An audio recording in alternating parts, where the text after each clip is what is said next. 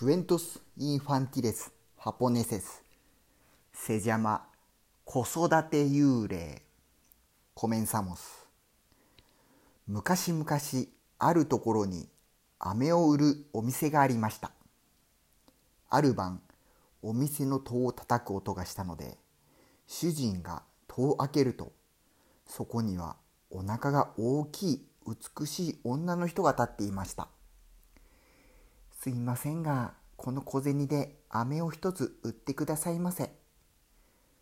女の人は小銭を一枚渡し、飴を一つ受け取りました。次の日も晩もその女の人は飴を買いに来ましたが、カロイロは前よりも悪くなっていました。夜ではなくて昼間に来てくれませんか？申し訳ありません。どうかこの小銭で飴を一つ売ってくださいませ。女の人は弱々しい声で必死に頼みました。3日目の晩もまたそんなの女の人がやってきましたが、顔色はさらに悪くなっていました。どこから来たんですか？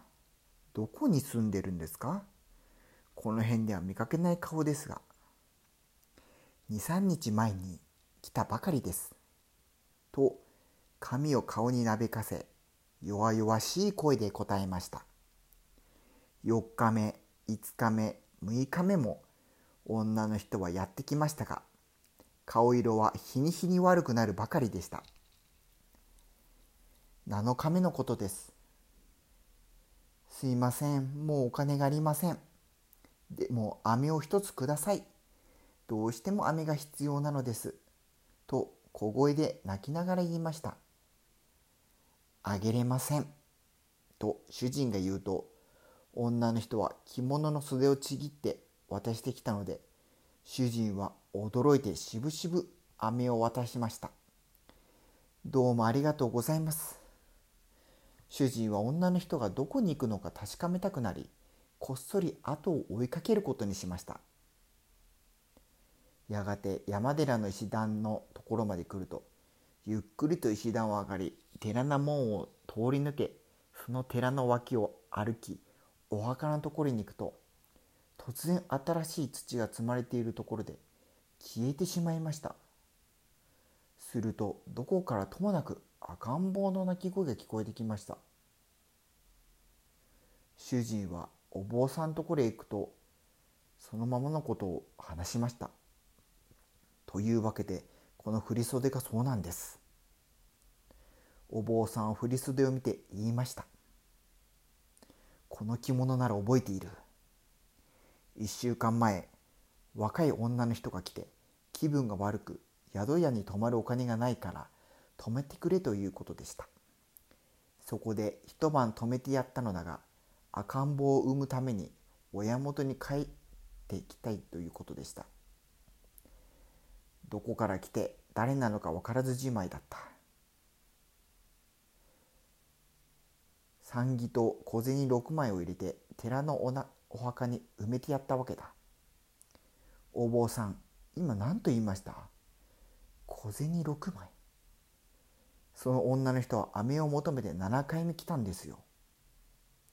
と主人は震えながら言いました。お墓を掘り起こしてみませんか？次の日お坊さんがお経をあげている中お墓を掘り返しました。棺をあげると皆が驚きました。死んだ女の人の腕の中にかわいい麦を着た包まれた赤ん坊がいました。お坊さん飴を買いに来たのはこの女の人です。なるほど。確かに袖が一つなくなっている。